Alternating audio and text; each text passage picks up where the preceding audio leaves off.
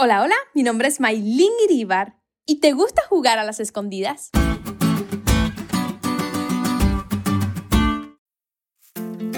Prepárense amigos que aquí va otra anécdota de cuando era niña. Recuerdo que de pequeña me encantaba ir a casa de mi abuela y jugar a las escondidas con mis primos.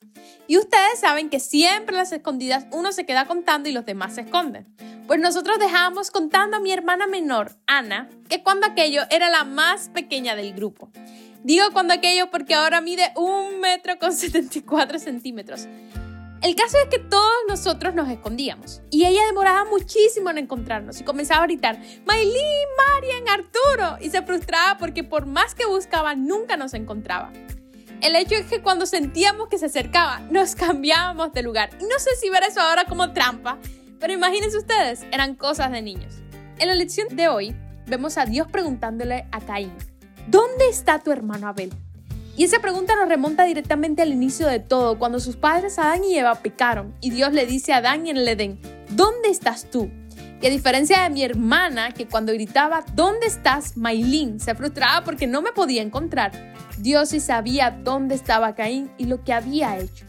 Lo que intentaba Dios era llevarlo al arrepentimiento, que Caín reconociera su error, pero eso no fue lo que pasó.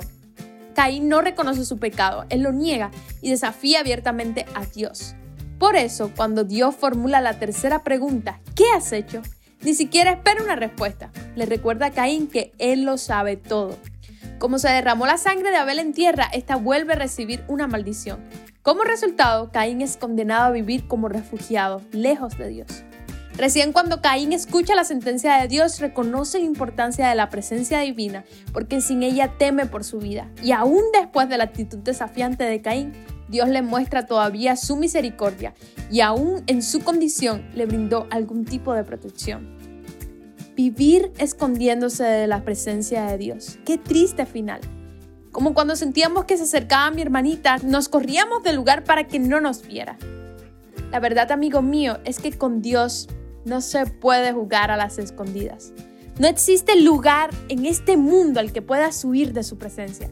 Y la buena noticia es que sin importar lo que hayas hecho, si te arrepientes de todo tu corazón y le dices, Señor, te necesito, ven, limpia mi corazón y transforma mi vida, Él lo hará.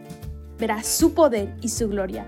Así que deja de esconderte y ven a descansar a los brazos de papá.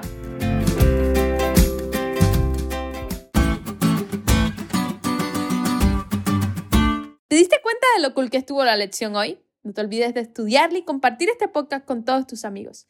Es todo por hoy, pero mañana tendremos otra oportunidad de estudiar juntos.